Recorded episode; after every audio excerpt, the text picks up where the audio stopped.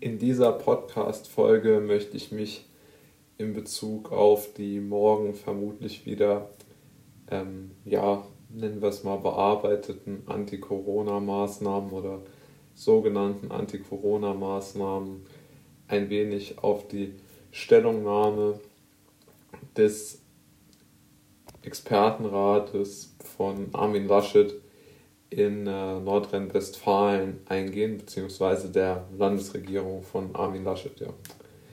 Ähm, auf jeden Fall sieht diese, besteht diese Expertenkommission aus verschiedenen Disziplinen, sowohl aus Medizinern als auch aus ähm, ja, Sozialwissenschaftlern und auch Ethikern. Also die bekanntesten sind vermutlich Professor Dr. Hendrik Streeck ähm, aus äh, Bonn, der sehr bekannte Virologe, und äh, Professor Dr. Christiane Wopen aus Köln, ähm, die ja eine große Rolle im, äh, im Bereich äh, der Ethik in Deutschland spielt und ja auch Mitglied, Mitglied des Deutschen Ethikrates äh, ist. Zuallererst einmal ähm, nennen sie das Eckpfeiler einer Langfriststrategie für die Pandemie und darüber hinaus. Ja? Also schon mal, wie ich finde, ein interessanter Titel der äh, Erklärung oder der Veröffentlichung. Ähm, sie stellen fest und den Befund teile ich, dass die bisherigen Lockdown-Maßnahmen eigentlich nichts oder nicht in der Form etwas gebracht haben, wie man sich das vorgestellt hat. Ähm, und vor allen Dingen haben sie nicht das Wichtigste verhindert, nämlich die Todesfälle. Die wurden vollständig ausgeblendet, denn die Todesfälle sind extrem angestiegen seit dem Eintritt in den Lockdown. Ähm, und das führen sie natürlich darauf zurück, dass ähm, die allgemeine präventive Strategie des Lockdowns hat den vulnerablen Gruppen, Menschen in Alten- und Pflegeheimen sowie grundsätzlich im hohen Alter nicht ausreichend geholfen. So formulieren sie es und den Befund kann man ja aufgrund der hohen Todeszahlen teilen. Und jetzt kommt aber das für mich sehr positive Bild, dass, sie, dass diese Expertenkommission fähig ist, Folgendes festzustellen. Zugleich stehen viele wirtschaftliche Existenzen in den geschlossenen Branchen vor der Aussichtslosigkeit. Das bedeutet, sie stellen fest, dass viele Branchen und deren Inhaber, auch Angestellte, vor der Aussichtslosigkeit stehen. Also für eine Kommission, die eine Landesregierung berät, schon eine gute und äh, gute Feststellung, die ich teile und vor allen Dingen auch mutig, das so klar zu benennen. Jetzt kommt der nächste sehr interessante Punkt. Zitat: Diese Politik läuft Gefahr, die Bevölkerung als Ganzes nicht mehr zu erreichen und zu überzeugen. Immer deutlicher zeigen sich die Extreme. Corona-Leugner am einen Ende, Lockdown-Fanatiker am anderen Ende. Deshalb muss es der Politik auf allen Ebenen gelingen, die gewählte Strategie besser einzuordnen, zu begründen und auf realistische Ziele hin zu orientieren.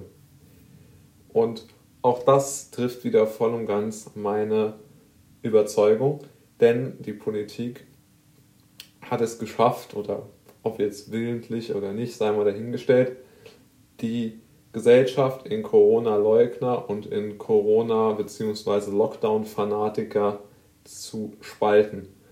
Und die beiden Gruppen können auch nicht mehr miteinander reden. Das, der Zug ist abgefahren. Die äh, sagen wir mal, die Einschätzung, die teile ich auch. Und von daher bin ich auch der Meinung, es muss sich etwas ändern und man muss über eine Öffnungsstrategie diskutieren. Ja?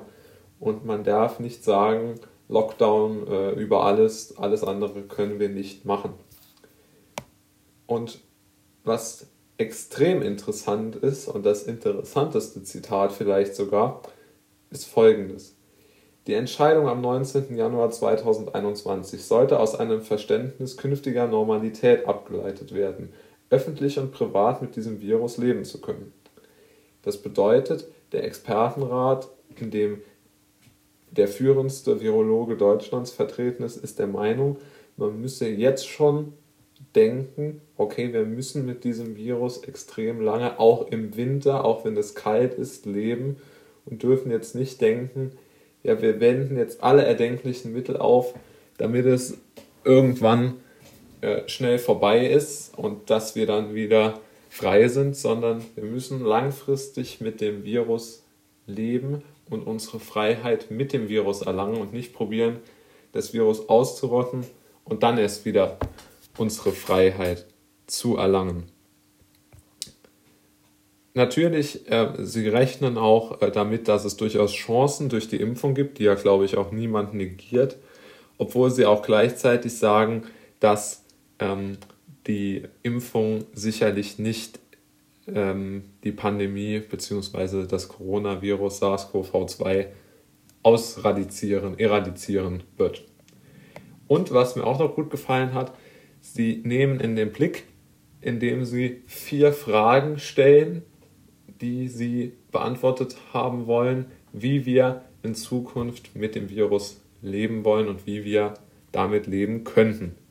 Also gehen wir die Fragen vielleicht mal durch.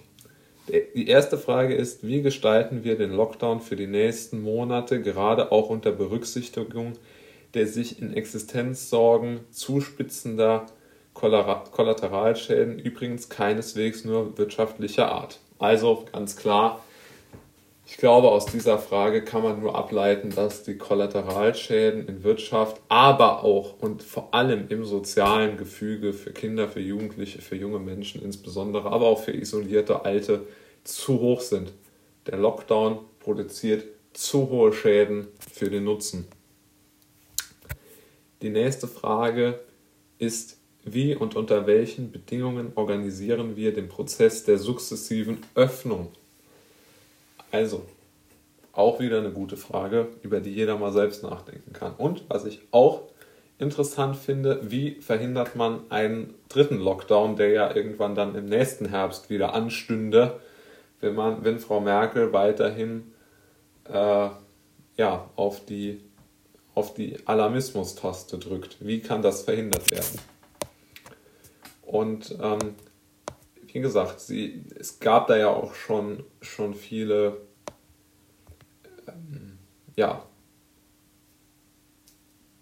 viele ähm, Aspekte, die schon genannt worden sind, wie man Risikogruppen besser schützt. Ich denke, das muss man nicht wieder alles ähm, wiederholen, aber es ist natürlich schon